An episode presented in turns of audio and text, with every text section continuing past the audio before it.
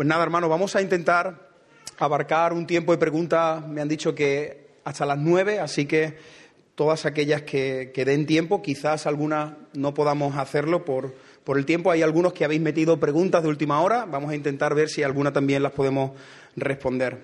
Hay una primera pregunta que es muy, muy interesante. Eh, la leo dice, ¿cuál es la responsabilidad del creyente en la santificación? Continúa diciendo, ¿debemos asumir una actitud proactiva o esperar que Dios obre y opere los cambios que Él demanda? Eh, me imagino que esta pregunta está relacionada con qué parte en la santificación tenemos que hacer nosotros o si todo depende de Dios. Muchas veces estamos esperando que sea Dios ¿no? el que actúe a través de un momento, de un toque, o si el proceso de santificación también nos corresponde a nosotros como creyentes. Jerry Bridges acuñó una frase que yo encuentro que encierra muy bien eh, la respuesta a esta pregunta y es responsabilidad dependiente. Nosotros somos responsables en dependencia del Señor. Hay muchos textos en las Escrituras que están dirigidos al creyente. Por ejemplo, en 2 Corintios capítulo 7, versículo 1, dice que nosotros debemos perfeccionar la santidad en el temor de Dios. Romanos capítulo 8, versículo 13 dice que nosotros debemos, en dependencia del Espíritu Santo, hacer morir el pecado que está en nosotros. Colosenses capítulo 3, versículo 5, haced morir pues lo terrenal en vosotros. A Efesios capítulo 4, versículos 30 en adelante, cuando dice, no contristéis al Espíritu Santo, dice, quítense de vosotros toda amargura, enojo, ira, gritería, maledicencia. O sea, la Biblia nos hace responsables, pero es una responsabilidad dependiente. Yo creo que el Salmo 127 lo encierra perfectamente cuando dice, si Jehová no edificare la casa, en vano trabajan los que la edifican. Si Jehová no vela la ciudad, no guarda la ciudad, en vano vela la guardia. La pregunta es, ¿porque es Jehová el que edifica la casa, los edificadores no tienen nada que hacer? Claro que no. Los edificadores tienen que edificar, pero en dependencia del Señor. Los vigilantes, los atalayas tienen que vigilar, pero en dependencia del Señor. Así que es una responsabilidad dependiente. En ese sentido, ¿qué se supone que deben hacer los creyentes? Bueno, usar los medios que el Señor nos ha provisto para crecer en fe, para crecer en santidad, para ser cada vez más semejantes al Señor Jesucristo. Santifícalos en tu verdad, tu palabra es verdad. ¿Qué pasa si tú descuidas las escrituras? Que tú no vas a crecer en santidad, porque la palabra de Dios es la que santifica. Tú, nosotros tenemos que orar, nosotros tenemos que pertenecer a una iglesia local, tenemos que nutrirnos de la palabra predicada, no solamente de la palabra leída. Todos esos son medios a través de los cuales el Señor obra en nuestras vidas. Pero ojo, cuidado, nosotros no hacemos nada de eso para ganarnos el favor de Dios. Hacemos todo eso porque ya fuimos favorecidos por Él de pura gracia. Así que hermano, por favor, no leas la Biblia, no ores, no evangelices, no vengas los domingos a la iglesia con una actitud legalista. O sea, por cuanto yo leí mi Biblia, por cuanto yo oré, por cuanto hasta le compartí el Evangelio a un compañero inconverso y voy a la iglesia los domingos, yo merezco el favor de Dios. No, tú no mereces nada, ni yo tampoco. Todos los favores que nosotros recibimos de la mano de Dios, las recibimos por Cristo no es para merecer. Pero tienes que leer tu Biblia, tienes que orar, tienes que luchar contra el pecado, tienes que mantenerte vigilante contra las tentaciones. Nadie va a hacer eso por ti. Eso tienes que hacerlo tú. Eh, Pablo dice en Filipenses capítulo 2, versículos 12 al 13, ocupaos en vuestra salvación con temor y con temblor. ¿Por qué? Porque Dios es el que en vosotros produce así el querer como el hacer por su buena voluntad. Entonces, ¿quién es el que debe ocuparse en la salvación? Yo y tú, tú y yo. ¿Por qué? Porque Dios obra en nosotros. La obra de Dios no anula nuestra obra, nuestro obrar, sino que la obra de Dios nos impulsa a obrar. Sí, quizás aquí hay una pregunta que, que está relacionada. Dice, ¿qué quiso decir Pablo a Timoteo cuando le dijo, esfuérzate en la gracia? Lamentablemente esa no es una buena traducción. Lo que esa palabra griega significa es fortalécete en la gracia. Y una parte interesante, otra vez, la bendición está en la gramática, es que ese verbo está en pasivo, en voz pasiva. Así que lo que Pablo está diciéndole a Timoteo es, déjate fortalecer en la gracia. Al final de cuentas es Dios que nos fortalece por medio de su gracia, pero la palabra esfuérzate da una idea que no es exactamente la, idea del original, porque parecería como yo me esfuerzo. No, no, no, fortalécete, es la mejor traducción. De hecho, creo que los que tienen la versión de las Américas o la nueva Biblia de las Américas, no sé si hay alguno aquí que tiene la Biblia de las Américas, pienso que eh, si buscas 2 Timoteo capítulo 2, versículo 1, estoy casi seguro que la Biblia de las Américas lo traduce de esa manera. Fortalécete en la gracia. Ah, ¿Sí o no? Segunda Timoteo 2.1. ¿Cómo lo traduce la versión de las Américas? Es que, no, me acuerdo. Fortalécete en la gracia. Esa es la mejor traducción de ese verbo.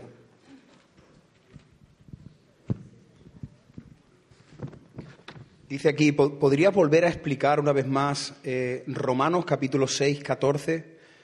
¿Cómo encaja en el desarrollo del pensamiento que viene explicando Pablo?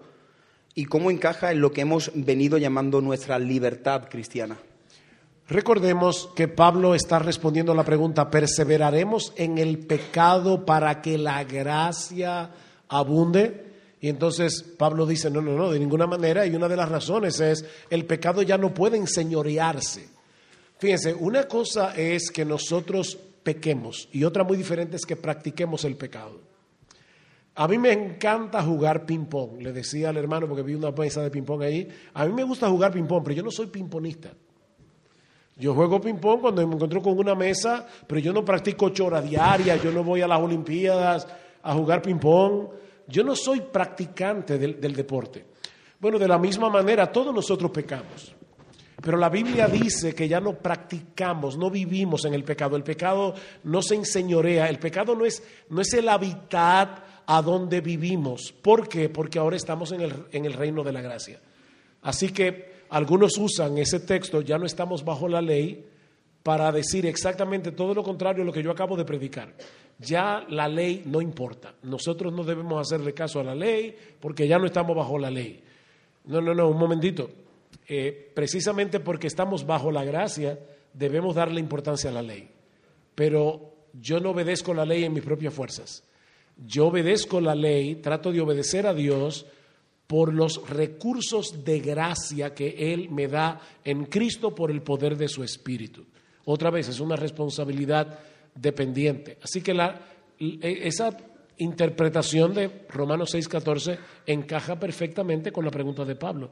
¿Perseveraremos en el pecado para que la gracia abunde? No, porque esa gracia más bien te ayuda a ser santo, para que el pecado ya no siga enseñoreándose sobre ti.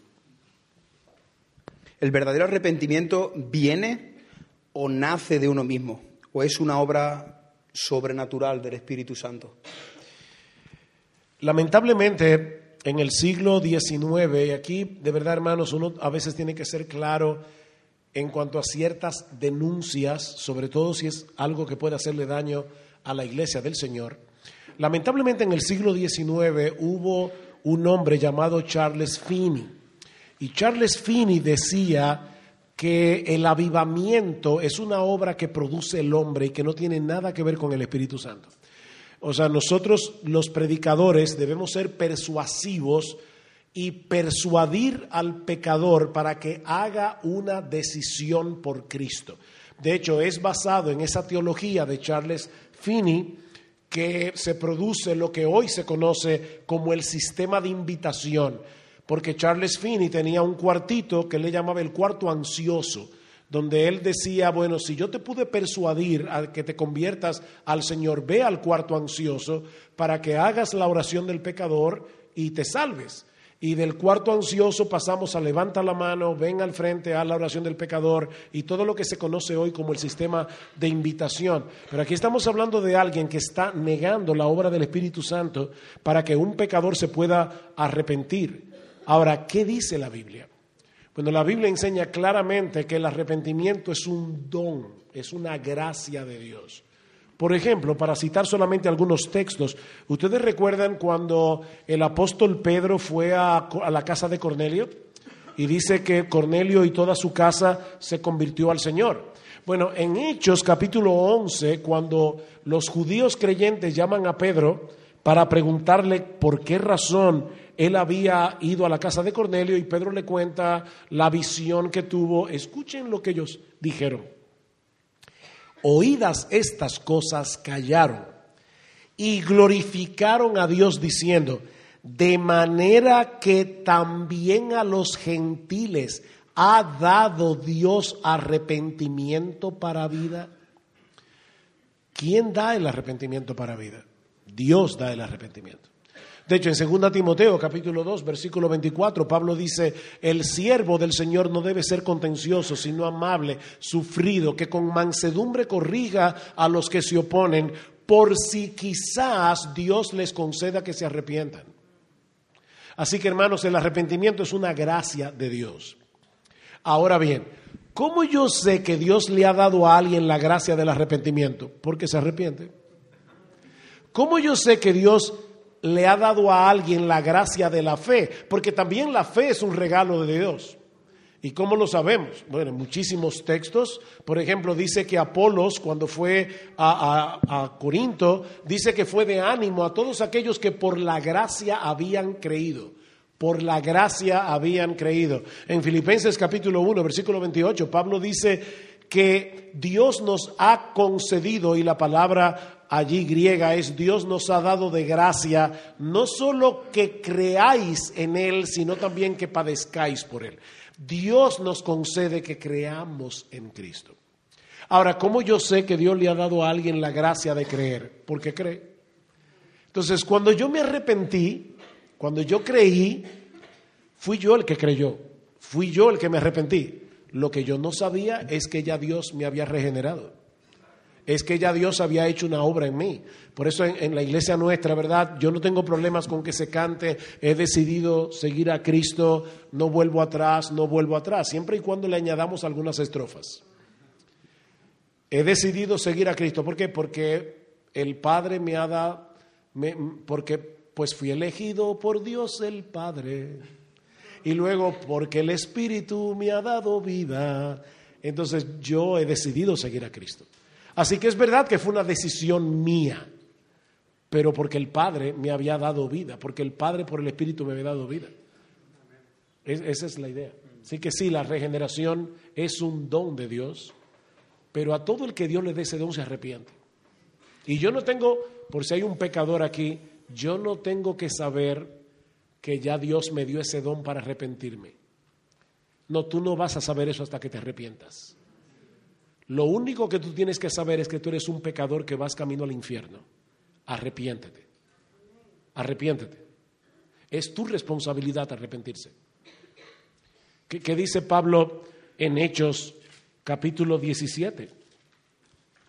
Hablándole a los atenienses, Pablo les dice, Dios, habiendo pasado por alto los tiempos de esta ignorancia, ahora manda a todos los hombres en todo lugar que se arrepientan. Es un mandato de Dios, arrepiéntete. Pero sin la gracia del Espíritu Santo nadie se puede arrepentir. Hmm. Con relación a eso, decías en un mensaje, ¿no? El, el pasaje de Mateo 7, 22 y 23, muchos me dirán en aquel día, Señor, Señor, no profetizamos en tu nombre y echábamos fuera demonios. La pregunta es, ¿cómo es posible que hicieran todo este tipo de milagros eh, echando fuera demonios si realmente no eran? ¿Cómo puede una persona hacer todo eso en el nombre del Señor? Bueno, eso no es tan difícil si tomamos en cuenta primero que hay muchos milagros que no son tales, porque fíjense que Cristo no avala el hecho de que en verdad estaban haciendo milagros. Cristo no dice es verdad que ustedes hicieron todo eso. Ellos dicen que ellos lo hicieron. Pero Cristo nos dice, sí, es verdad, ustedes hicieron milagros, ustedes profetizaron, ustedes echaron fuera demonios. No, no, no, no, no. Ellos se gloriaban en eso. Pero por el otro lado, mis amados hermanos, la Biblia enseña que el diablo también puede hacer que personas hagan todo eso. Y eso es del diablo, no es de Dios. Dice en segunda de Tesalonicenses capítulo 2, hablando de la venida del inicuo, que muchos entienden que es el anticristo, dice, se manifestará aquel inicuo a quien el Señor matará con el espíritu de su boca y destruirá con el resplandor de su venida. Inicuo cuyo advenimiento es por obra de Satanás, con gran poder y señales y prodigios mentirosos. Y, y ¿saben lo que ocurre? Y esto es para temblar. Dice, y con todo engaño de iniquidad para los que se pierden por cuanto no recibieron el amor de la verdad para ser salvos. Estas personas están haciendo milagros y prodigios por el poder de Satanás. Y Dios, como juicio, les envía un poder engañoso para que crean en esas cosas y se pierdan. ¿Por qué? Porque cuando les predicaron la verdad del Evangelio, ellos rechazaron la verdad. Así que hermanos amados, lo que autentica, por decirlo de alguna manera, el ministerio de un hombre no son las señales, no son los milagros, es su carácter y su predicación. Es cómo ese hombre vive y qué es lo que predica. Si es un hombre de Dios, predica la Biblia y vive la Biblia. No se hace milagros o profetiza. El, viernes se habló de la sola gracia y de pasada se mencionó Juan capítulo 15, versículo 5, yo soy la vid, vosotros los pámpanos. Dice, alguna vez he escuchado que el pámpano que ha sido cortado y echado al fuego hace referencia a la pérdida de nuestra salvación por causa de la irresponsabilidad personal. ¿Podrías explicar esto? Mis hermanos, no es verdad que a la iglesia llegan muchas personas que incluso por un tiempo cambian y parecen que son creyentes, pero no permanecen. Entonces, el punto es este. La verdadera fe es una fe perseverante, es una fe que permanece. Cristo no está diciendo allí, perdieron la salvación, porque de hecho eso contradeciría al mismo Cristo. E, en Juan capítulo 10, versículo 27, antes de Juan 15, el Señor dice, mis ovejas oyen mi voz y yo las conozco y me siguen y yo les doy vida eterna y no perecerán jamás, ni nadie las arrebatará de mi mano. Mi Padre que me las dio es mayor que todos y nadie las puede arrebatar de la mano de mi Padre. Así que allí no puede estar hablando de verdaderas ramas que estaban vitalmente conectadas a la vid, sino de ramas que estaban allí, que parecían ser ramas de la vid, pero que no eran tales, y finalmente terminaron siendo improductivas. Primera de Juan capítulo 2, versículo 19. Salieron de nosotros porque no eran de nosotros, porque si hubiesen sido de nosotros, habrían permanecido con nosotros, pero salieron para que se manifestase que no todos son de nosotros. Así que el verdadero creyente persevera es la perra la lavada, fíjense, una, una puerca lavada la que vuelve al lodo. Primera segunda de Pedro capítulo 2. Dice, la puerca lavada vuelve al lodo. Así que estaba lavada, parecía que estaba bien, estaba en la iglesia haciendo lo que todos los hermanos hacían, pero seguía siendo puerca. Perdón, hermano, yo sé que suena muy duro, pero, pero es lo que dice el texto bíblico. O sea, el perro vuelve a su vómito. O sea, no es oveja, sigue siendo perro, sigue siendo puerco, pero lavado. Y, tarde o temprano se, se, ve. Entonces, no, ahí no está hablando de la pérdida de la salvación. Bueno, la salvación no se puede perder por una razón muy simple. La salvación, recuerden, ¿en qué consiste? En que Dios nos da a Cristo y nos une a Cristo. Entonces, ¿cómo alguien nos puede separar de allí? Romanos capítulo 8. Nada ni nadie puede separarnos del amor de Dios que es en Cristo Jesús, Señor nuestro, ni la muerte, ni la vida, ni ángeles, ni principado, ni potestades, ni la muerte, ni la vida, ni lo alto, ni lo profundo. Y, parece que Pablo se quedó pensando, se me quedó algo, ni ninguna cosa creada. No podrá separar del amor de Dios que es en Cristo Jesús, Señor nuestro. Una hermana aquí, Aurora Jiménez, pregunta, si mi marido muere hoy, ¿me puedo casar mañana? Es broma, es broma. Sí, mi hermana, te puedes casar. Además dice su nombre, ¿sabes? Ha dicho el nombre, así que el marido que tenga cuidado. Es broma, es broma. Espero que no haya aquí ninguna Aurora Jiménez.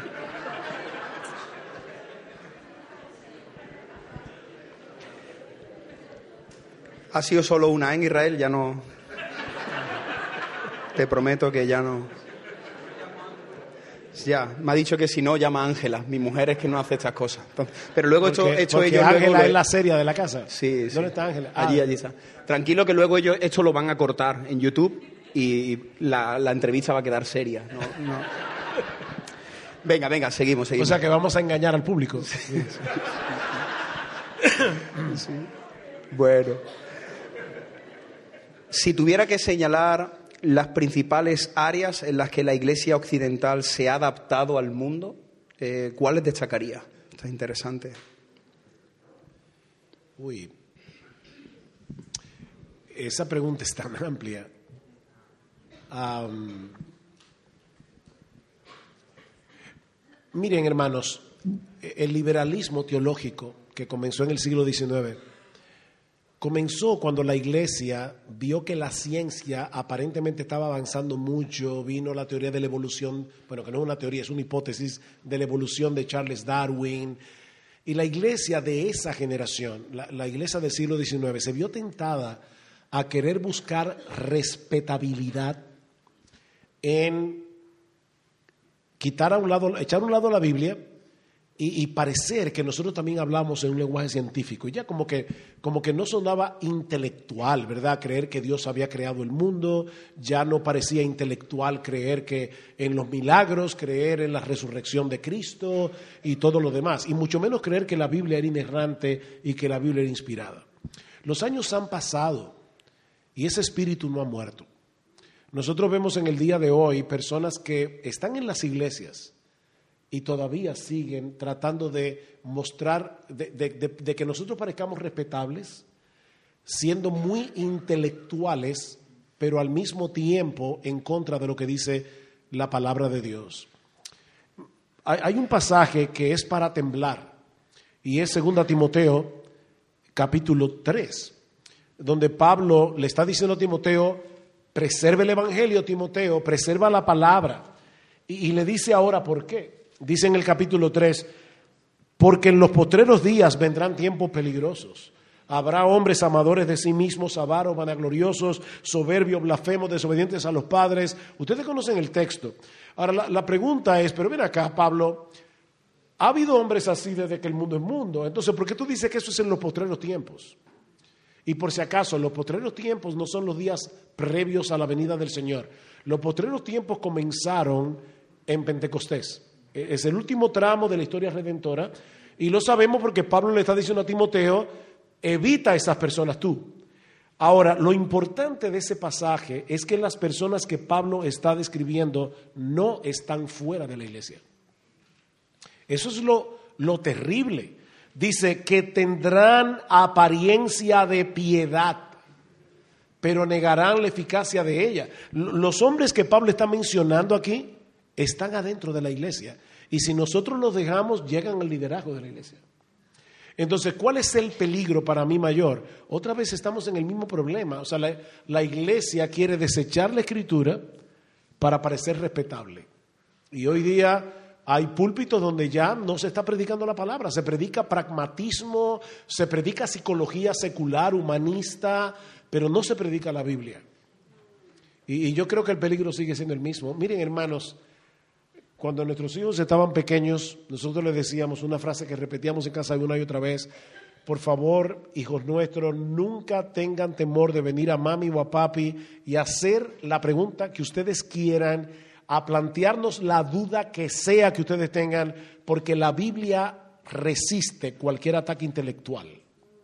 Para creer en la Biblia no hay que ser antiintelectual, porque otro de los problemas que hubo, y todavía también tenemos ese mismo problema al día de hoy, es que en el siglo XX, cuando vino este ataque intelectual contra la Biblia, así como los liberales, ¿verdad?, desecharon la escritura y comenzaron a, a dejar de creer que la Biblia era infalible, que la Biblia era inspirada, era inerrante, entonces hubo otro grupo que se fue al otro extremo.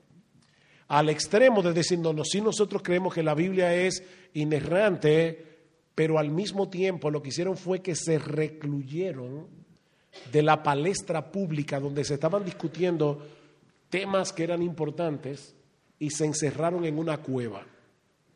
Y de hecho, yo no sé si aquí pasó en España, pero en nuestros países en América Latina habían padres evangélicos que no querían que sus hijos fueran a la universidad, para que no se fueran de la fe. Y la idea, no lo decían con palabras, pero es, era algo así como, lo prefiero bruto pero piadoso. Y, la pregunta es, ¿de verdad tenemos que escoger entre ser bruto y piadoso?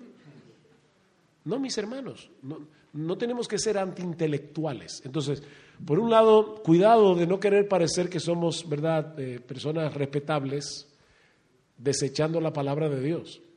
Pero por el otro lado, tampoco nos vayamos al, a, ese extremo antiintelectual que no nos permite debatir los problemas que, que se están debatiendo hoy allá afuera sobre la ideología de género, sobre el aborto, sobre el matrimonio igualitario. O sea, nosotros tenemos algo que decir y no podemos callar. Sí, de, hecho también veo que esto está entrando, por lo menos aquí, en, ciertos contextos de seminarios donde entran estudiantes para estudiar la Biblia durante varios años. E, ese fue nuestro, nuestro caso también. Y, ya en cuarto año eh, eh, hay algunos profesores liberales que te hacen dudar de la escritura. Eh, hemos conocido a muchos chicos que han entrado besando y abrazando la palabra y se han ido dudando de la palabra, leyendo a, teólogos, y ahí están formando a los próximos pastores. Así que creo que esto también es un, serio peligro porque al final si sale de ahí un pastor con este pensamiento, eso es lo que va a transmitir a toda la congregación. ¿Cuál es la advertencia de Pablo a los ancianos en Éfeso en Hechos 20. Dice que los llamó a Mileto y en el versículo 28 le dice, mirad por vosotros y por todo el rebaño en que el Espíritu Santo se ha puesto por obispo para apacentar la iglesia del Señor, la cual él ganó por su propia sangre. Nosotros debemos cuidar la iglesia, pero por encima de todo, cuídate tú. Exacto, a Timoteo le dice, segunda, primera, primera Timoteo 4:16, ten cuidado de ti mismo y de la doctrina. Pero ¿por qué Pablo dice, mirad por vosotros? Porque dice, porque de entre vosotros mismos se levantarán lobos rapaces que no perdonarán al rebaño. Hermano, esa gente no viene de afuera, se van a levantar aquí adentro. Así que, ¿cómo, yo sé? ¿Cómo yo puedo cuidar a mi iglesia? Cuidándome yo. Yo, yo tengo que cuidar mi propia vida espiritual, yo tengo que cuidar mi propia relación con el Señor para cuidar a mi iglesia. Así que mirad por vosotros y luego por el rebaño. Amén. Amén. ¿Podría ofrecer algunas pistas para reconocer en nosotros mismos el legalismo? ¿Cómo luchar contra esta perversión? Bueno, vamos a comenzar por atrás. La única forma de luchar contra la perversión, y me gusta eso porque es una perversión, pero la única forma de luchar contra la perversión del legalismo es el Evangelio, es, es estar claro en el hecho de que Roca de la Eternidad, el famoso himno del pasado, aunque sea siempre fiel, aunque llore sin cesar, del pecado no podré justificación lograr, solo en ti teniendo fe, deuda tal podré pagar. O sea, nosotros no podemos de ninguna manera ganarnos el favor de Dios mi hermano, mira, no importa que tú te pases 24 horas al día leyendo la Biblia de rodillas, tú no vas a ganarte un gramo del favor de Dios. ¿Qué dice Pablo en Efesios 1? Bendito el Dios y Padre de nuestro Señor Jesucristo, que nos bendijo con toda bendición espiritual en los lugares celestiales en Cristo. Es por nuestra unión con Cristo que nosotros somos bendecidos por Dios el Padre. Así que la única forma de luchar contra el legalismo es recuerda que tú no mereces nada. No importa que te pases la vida entera leyendo la Biblia, no importa que te pases horas orando, no merecemos nada. Y eso nos va a ayudar a obedecer a Dios y a querer hacer buenas obras y hacer todo lo que la Biblia nos manda, pero no para ganarnos nada, sino porque ya fuimos favorecidos de pura gracia. Mientras tú tengas eso claro, te vas a guardar del, legalismo. Y obviamente, tampoco añadas mandatos que no están en la Biblia. O sea, puede ser que, que tú te restringas tu libertad porque hay algunas cosas que tú no te puedes permitir. No, no, porque la Biblia lo prohíbe, pero tú sabes que a ti no te conviene, tal vez por pecados pasados tuyos, son debilidades tuyas, y tú dices, bueno, yo no debo ir eh, a este lugar. Bien, pero no digas ahora, ni ningún creyente de la iglesia tampoco. No, no, no, no, no, restringe tú tu libertad, pero no le añadas mandamientos a los mandamientos de la Biblia, porque eso también es legalismo. Entonces, que tú restringas tu libertad está muy bien, eso es correcto. No todo me lícito. Digo, no todo, todo me lícito, pero no todo conviene. Todo me lícito, pero no todo edifica. Así que tú puedes limitarte a ti en cosas que son lícitas, pero no limites al otro. Podríamos unir esa a esta que, que dice aquí. ¿Qué podría decirles a quienes insisten en que para andar en obediencia a la ley es necesario respetar las disposiciones del antiguo pacto, como por ejemplo leyes dietéticas, ceremoniales. Eh. Hermanos, es una desgracia que muchas iglesias que se llaman evangélicas en el día de hoy están volviendo a construir la pared que, dio, que Cristo derribó con su muerte. ¿Qué dice Pablo en Colosenses capítulo 2? Por tanto, nadie os juzgue en comida o en bebida o en cuanto a días de fiesta, luna nueva o día de reposo, todo lo cual es sombra de lo que ha de venir, pero el cuerpo es de Cristo. Volver otra vez a celebrar la Pascua, volver otra vez a usar el shofar, ahora están algunos, poner en la iglesia una estrella de David. Hermanos, nosotros no somos sionistas, somos cristianos. Y ya Cristo cumplió todo eso. Primera Corintios 5, Cristo, que es nuestra Pascua, ya fue sacrificada por nosotros. ¿Por qué yo voy a guardar la Pascua si ya Cristo la guardó por mí y murió por mí como el Cordero Pascual? Entonces Pablo le dice a los Gálatas, mira, si tú te circuncidas, entonces tienes que guardar toda la ley. Porque la ley es un todo compacto. Estás haciendo vana la gracia de Dios, volviendo al Antiguo Testamento. Una cosa son los mandamientos morales del Señor. Otra cosa son los mandamientos ceremoniales. Nosotros no tenemos que hacer nada de eso. Marcos capítulo 7 dice que Cristo hizo limpio todos los alimentos. Así que mi hermano, mira, cómete tu bacon, tu tocineta, tu puerquito. De verdad, en serio, no hay ningún problema. No hay problema. De todo lo que se vende en la carnicería, ¿No es así? Come sin preguntar nada por motivo de conciencia. Yo amo ese versículo.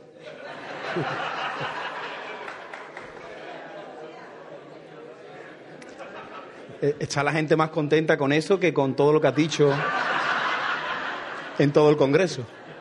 Yo he escuchado varios aleluya. Eh. Bueno, mira, a lo mejor esa puede entrar ahí. Luchar con la misma tentación, incluido el bacon, luchar con la misma tentación te hace inadecuado para el ministerio. No, luchar. Si tú estás luchando, eso, ese es el punto. Y puedes estar luchando con pecados horribles. Pero qué bien, qué bueno estar luchando. Eso te hace apto para el ministerio. Que estés luchando con, con pecados fuertísimos. Pero estás luchando, estás en pie de guerra. John Owen en su libro, bueno, ahora está en español, pero yo no me acuerdo cómo se tradujo al español, pero en inglés es Temptation and Sin. ¿Alguien sabe cómo se tradujo ese libro al español? Asimismo, Tentación y Pecado. Yo leí ese libro hace muchísimos años atrás y la verdad es que me fue de mucha bendición a mí y, me ha sido de bendición como pastor, lo he usado un montón de veces en, en consejería, pero una de las cosas que dice John Owen en ese libro es, nosotros tenemos que aprender a diferenciar lo que es tentación, lo que es entrar en tentación y lo que es caer en pecado, porque son tres cosas diferentes. ser tentado es ser seducido a cualquier cosa que sea una violación a la ley de Dios. Ahora, puede ser que yo sea tentado con algo que no me tienta. Por ejemplo, si alguien se me aparece y me dice, oye, me tengo aquí cocaína, heroína, es una tentación porque está tratando de seducirme a hacer algo malo. Explicarse de la nota, ¿no? Exacto, pero yo nunca consumí drogas, gracias al Señor. Yo tengo otros pecados, pero yo nunca consumí drogas. Entonces a mí eso no me tienta. Me están tentando, pero eso no me tienta. Entrar en tentación es otra cosa muy diferente. E, e, entrar en tentación es cuando esa tentación del diablo a ti sí te tienta y tú estás luchando. Pero mira, mi hermano, mientras tú tengas el pie puesto en la puerta para que el diablo no la abra, tú no has pecado. ¿Y por qué eso es importante? Porque el diablo quiere hacernos sentir sucios todo el tiempo. Y él quiere hacer eso por una razón muy sencilla. Cuando tú te sientes sucio, no te da temor ensuciarte un poco más. Así que cuando el diablo te tienta, aunque tú no has pecado todavía, tú estás luchando, has entrado en tentación, pero tú no has pecado porque tú no has abierto la puerta, el diablo te dice, qué hipócrita tú eres, tú estás loco por hacerlo. Entonces ya es como, abre la puerta, hazlo bien. No, no es que yo no soy un hipócrita, porque yo estoy luchando. Déjeme poner un ejemplo, jóvenes solteros, no sé cuántos jóvenes solteros están aquí, pero este ejemplo yo creo que puede ayudarnos. Hay un chico evangélico de nuestra iglesia, no es un ejemplo real, es un ficticio, pero puede ser en tu iglesia, en la mía, en la de Moisés, que pastorea Moisés. Acaba de hacer su devocional, bueno, se paseó por el cielo, un tiempo precioso con el Señor, se va para su trabajo y cuando se sienta en el autobús, mira por el rabillo del ojo que al lado de él hay una chica sentada súper bonita, con una minifalda bastante pronunciada y con un escote bastante pronunciado. Él está loco por mirarla, pero no la mira. Y, está allí, Señor, ayúdame, ayúdame, ayúdame, Señor. Llega a su parada y se baja. Yo siempre he dicho que hay dos tipos de creyentes. Uno que dice, wow, Señor, esta fue dura, pero gracias, Señor porque me libraste de la tentación. Pero hay otro tipo de creyente que sin haberla mirado tampoco ya se le dañó el día. Porque él comienza a pensar, pero ¿cómo puede ser posible que después de haber estado haciendo mi devocional y haber leído mi Biblia, yo todavía tenga estos deseos? ¿Y qué tú crees? ¿Que tú llegaste a la gloria? Es que, es que todavía estamos en el campo de batalla. Si, si no entendemos eso, vamos a caer fácilmente como presas del diablo. No te dejes engañar. Tú no has pecado por ser tentado. No has pecado, aunque es una lucha horrible, pero no has pecado. Ahora bien, si tú abres la puerta y pecas, entonces, primera de Juan 1.9, si confesamos nuestros pecados, Él es fiel y justo para perdonar nuestros pecados y limpiarnos de toda maldad. No te quedes allí aplastado por el peso de la culpa porque la culpa nos la dio Dios para que nos arrepintamos y entonces disfrutemos por la fe el gozo del perdón. La culpa no es un motivador, el perdón sí lo es. ¿Qué dice el Salmo 130? En ti hay perdón para que seas temido. Miren qué extraño, en ti hay perdón para que seas temido. Cuando yo entiendo que Dios me ha perdonado, eso, eso me lleva a querer ser más santo y a querer preservar esa joya del perdón que el Señor me ha dado.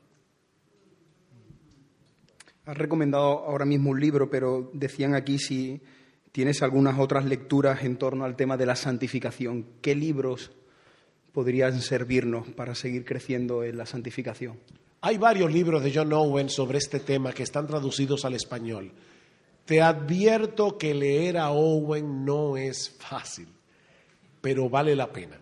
Es un esfuerzo que vale la pena. Es como subir el Everest descalzo, pero vale la pena. Después que estás allá arriba, le vas a dar gracias al Señor. Pero definitivamente la santidad de R.C. Sproul. Creciendo en santidad. No, así se llama la santidad. De, de R.C. Sproul. Hay varios libros de Jerry Bridges eh, la gracia transformadora es un libro bastante bueno de Jerry Bridges y hay varios libros, Pecados respetables de Jerry Nancy escribe Santidad. Hay uno de Nancy Lee de Moss. Santidad de Nancy Lee de Moss, no lo he leído, pero creo que sí que debe ser bueno. Ah, Uf. O hay, algunos libros que no son necesariamente sobre la santificación, pero que ayudan. Por ejemplo, a Culpamos el cerebro de Edward Welch. Ese libro te ayuda para que distingas algunas cosas y no justifiques tu pecado por supuestos problemas psicológicos. Entonces, yo creo que el li- el libro de Edward Edward Welch te puede ayudar, está en español, Culpamos al cerebro. Eh, también hay otro libro de Edward Welch que se llama Adicción, un banquete a la tumba. Ese libro es excelente, muy bueno.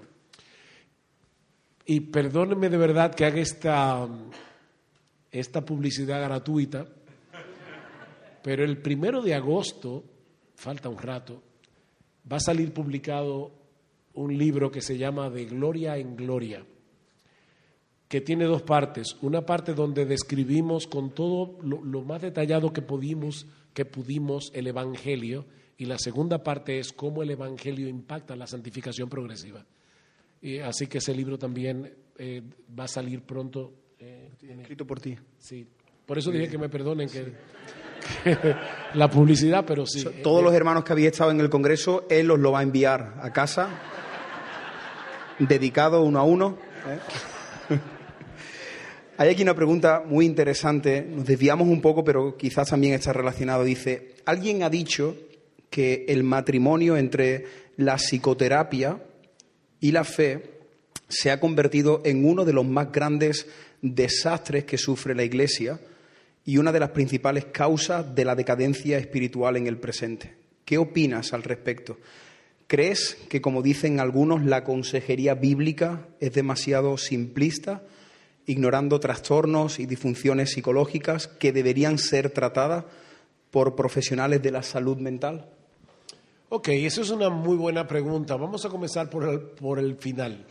¿Es la consejería bíblica simplista?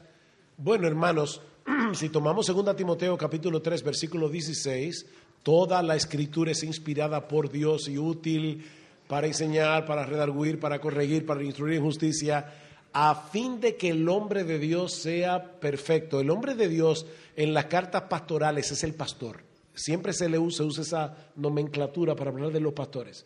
Así que lo que Pablo está diciendo es, Timoteo, este libro a ti te capacita, este es el manual de teología pastoral para que los pastores podamos hacer la obra del ministerio y una de las obras del ministerio es la consejería.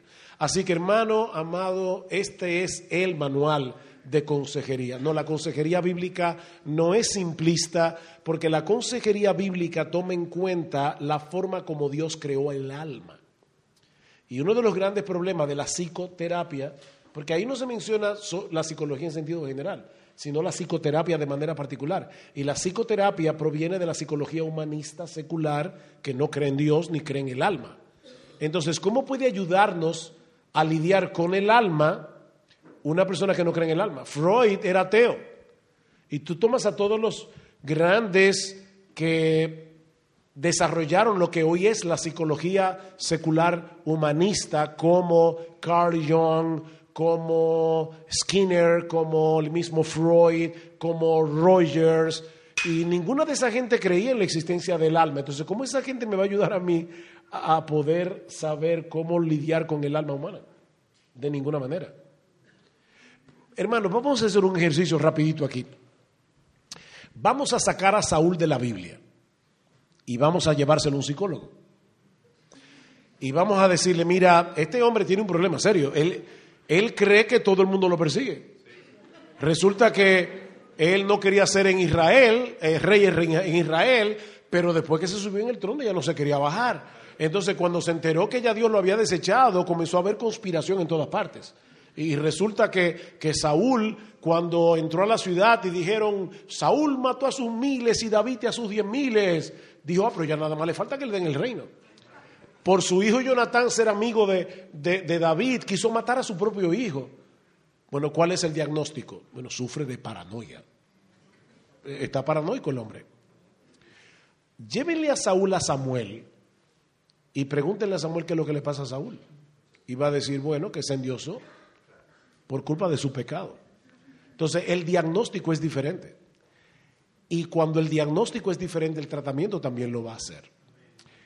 Ahora, déjenme aclarar algo. Yo creo que hay problemas orgánicos que pueden llevar a una persona a tener conductas extrañas. Una persona puede sufrir de arterioesclerosis, una persona puede sufrir de Alzheimer, una persona puede tener un problema real orgánico. Pero en ese caso no lo lleves al psicólogo, llévalo a un médico. Porque, contrario a lo que mucha gente cree, la psicología no es en sí una ciencia. O sea, el psicólogo no es un médico. El psicólogo trabaja con estadísticas. Entonces, a, través de estadísticas llegan a ciertas conclusiones y no siempre están mal, a, veces llegan a conclusiones correctas, por si acaso. Pero si una persona está teniendo una conducta extraña, una de las cosas que nosotros hacemos en nuestra iglesia es que si la conducta es bien rara, le decimos a la familia, háganle un examen médico, llévenlo a un neurólogo o incluso a un psiquiatra, porque el psiquiatra es médico, el psicólogo no. Entonces puede ser que el psiquiatra le haga algunos test que lo ayuden a ver qué problema orgánico puede haber allí, que ya no es solamente conductual. Entonces, no estamos siendo simplistas en el sentido de que nosotros los pastores tampoco queremos meternos en un campo que no es el nuestro. Nosotros no somos médicos, somos pastores y, damos consejería bíblica, pero yo no puedo tratar a una persona que sufre de Alzheimer, yo no puedo tratar a una persona que sufre de arteriosclerosis, yo no tengo esa capacidad y Dios no me está pidiendo que me meta en ese ramo, en esa área. Quizás recomiendo también, hace un mes lo tuvimos en nuestro retiro de iglesia, el pastor David Barceló. Él, tanto en su canal, tiene una serie de enseñanzas muy interesantes sobre todo este tema relacionado con la consejería bíblica y desde la experiencia que él tiene con la psicología, creo que ofrece mucha luz. Así que si alguien está interesado en esto, creo que, es un hermano. Y, David conoce el tema de primera mano, o sea que realmente están allí eh, eh, pisando en un terreno seguro. Yo también recomiendo eh, a, David. Eh, yo creo que David es un, es un, hombre de Dios por encima de todo, pero también es un hombre muy bíblico. Y, yo sé que la teología de David Barceló es una teología sana, porque no conocemos de hace muchos años. Y realmente yo, igual que Moisés, recomiendo a, David Barceló como una, como una voz autorizada en ese tema. Bueno, estamos entrando ya en la recta final. Sentimos que quizás no podamos responder a todas por el tiempo, pero algunas que quedan aquí, estamos dando también prioridad a las que se escribieron en estos días. Eh, ¿Le importaría decirnos algunos textos bíblicos que hayan sido claves en tu lucha contra, contra el pecado? ¿Hay algunos textos que cuando estás ahí luchando son pilares? Bueno, hay varios textos que a lo largo de la vida me han sido de ayuda, pero yo recuerdo que siendo nuevo creyente, yo memoricé Santiago 1.12. Bienaventurado el varón que soporta la tentación porque cuando haya resistido la prueba recibirá, ustedes conocen el texto. Ese texto a mí me fue de mucha bendición en mis inicios como creyente, porque me ayudaba a recordar, es bienaventurado el que soporta la tentación, no es bienaventurado el que cede, sino el que soporta. Y, ese texto yo me acuerdo como joven de 18 años que venía a mi mente una y otra vez. Pero a medida que los años han ido pasando, quizás los textos que más me ayudan son los textos que presentan a Cristo como alguien glorioso. Porque al final, al final, al final, nosotros terminamos pareciéndonos a lo que admiramos. De hecho, por eso es que la idolatría es tan dañina. En el Salmo 115, versículo 8, dice, hablando de la idolatría, los ídolos que ven, tienen ojos y no ven, tienen boca y no hablan, etcétera dice, semejantes a ellos son los que los hacen y los que en ellos confían. Entonces tú te conviertes en lo que adoras. Entonces, como eso es un principio tan importante, admira a Cristo. Y eso te va a ayudar a crecer a ser como Él. Y el texto clave aquí, que ese sí es un texto que ya después de cuando yo entendí lo que significaba ese pasaje, o empecé a entenderlo, porque no es que, no es que creo que, que ya entiendo todo lo que el texto encierra, Pero segundo a los Corintios capítulo 3 versículo 18 es un texto que yo cito muchísimo. Nosotros todos, mirando a cara descubierta como en un espejo la gloria del Señor, somos transformados de gloria en gloria en la misma imagen como por el Espíritu del Señor. Mirando su gloria somos transformados. Por eso, y a todos los pastores que estamos aquí y los que predicamos la palabra, ¿cuál es tu función y la mía? Mostrar que Cristo es glorioso. Yo puedo pasarme un culto entero, una prédica entera, fustigando a los creyentes con la ley y diciéndoles, no hagan esto y no hagan mundanos. Pero yo no voy a lograr nada con eso, e, e, excepto molestar a la gente. Yo no voy a o aplastarlos con un complejo de culpa. La culpa no es un motivador.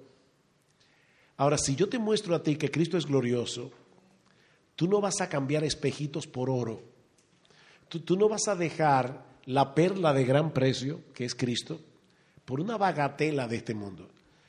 Entonces, mira a Cristo, admira a Cristo, crece en tu admiración por Cristo. Y eso te va a ayudar, y definitivamente te va a ayudar a luchar contra el pecado. Tú no vas a querer cambiar oro puro por un espejito. Y eso es lo que el mundo te ofrece, aunque brille. Dos más y terminamos. Eh, dice aquí Romanos 7, 11 y el resto del capítulo. Según este versículo, parece que el pecado es una persona, por conceptos como me engañó, me mató. ¿Podría definir qué, qué es el pecado? Bueno, esa pregunta es facilísima porque la Biblia lo define.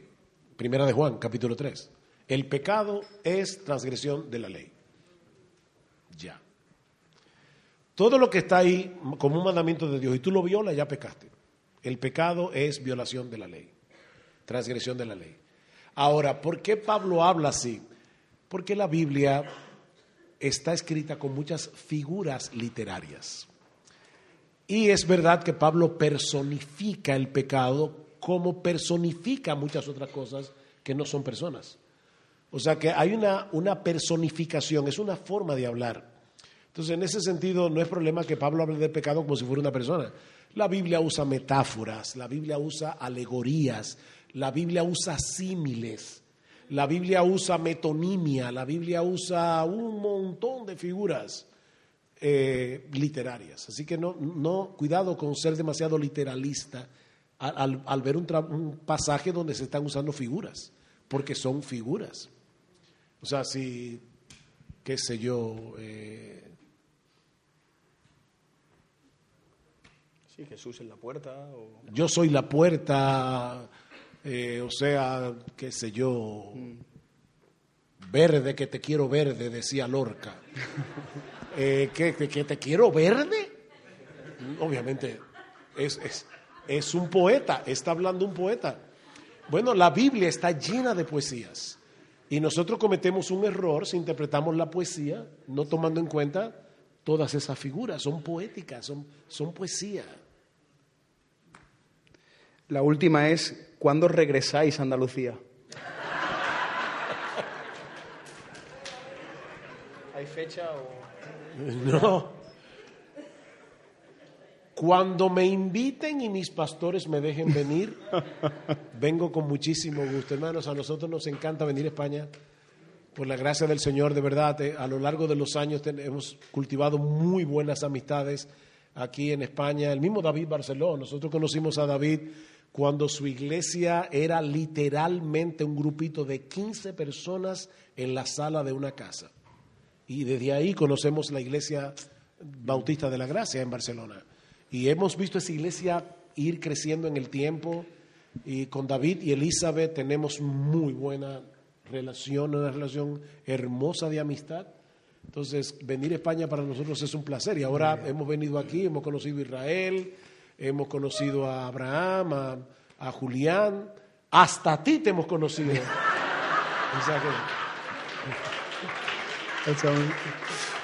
Pues nada, el próximo congreso en Cádiz y todos allí enfrente de, de la playita, ¿eh? los tiempos libres. ¿Cuántos quieren el congreso en Cádiz? Eh? Hay un buen grupo. Oh, Bueno. espérate. Siempre que me inviten a mí y a mi esposa. Sí, sí, he dicho cuando regresáis. Ah, no estaba pensando en Eduardo Saladín. Estaba pensando Sí, en porque, en Gloria. claro, es es la única gloria que yo tengo. Ya. Tiene que traerme. Claro, Bueno, claro. Pues nada, damos un aplauso en agradecimiento a nuestro hermano Sugel por todo este tiempo. El Señor lo bendiga.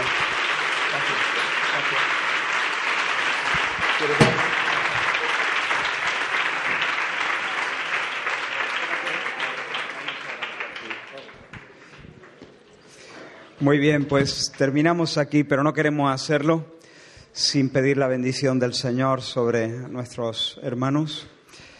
Y ahora deseamos a todos que podáis tener un buen viaje de regreso. Haremos bien todo lo que se ha estado compartiendo, incluso esta sesión va a estar, eh, sea, se ha grabado, va a estar colgado en, en la web y haremos bien en retomar, re- reescuchar todas estas cosas, tomar buena nota, aplicarnos en en ello para que el Señor pueda seguir trabajando con nuestros corazones y compartirlo con otros. Así que vamos a ponernos en pie, oramos.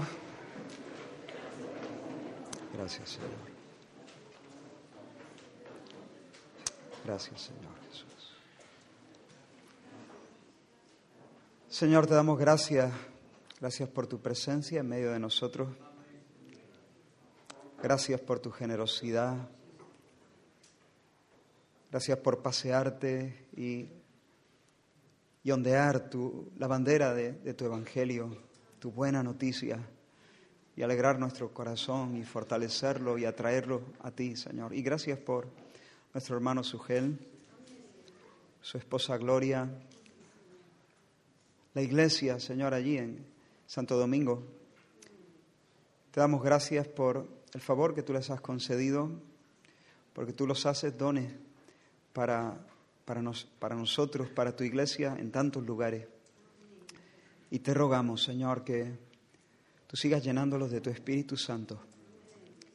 Tú sigas, Señor, dando claridad a sus corazones, ungiendo sus ojos con, con ese colirio que viene de arriba, para que puedan seguir viendo tu gloria. Sigue concediéndoles experiencias, Señor, con- contigo. Cuando, Señor, abran la escritura, tú les salgas al encuentro y los sumerjas, Señor. Que los sumerjas, Señor, en, en- en tu hermosura. Sigue enamorándolos de ti. Líbralos Amén. de Satanás, Señor. Líbralos, Dios mío, de, de toda trampa que el enemigo quiera usar para derribarlos.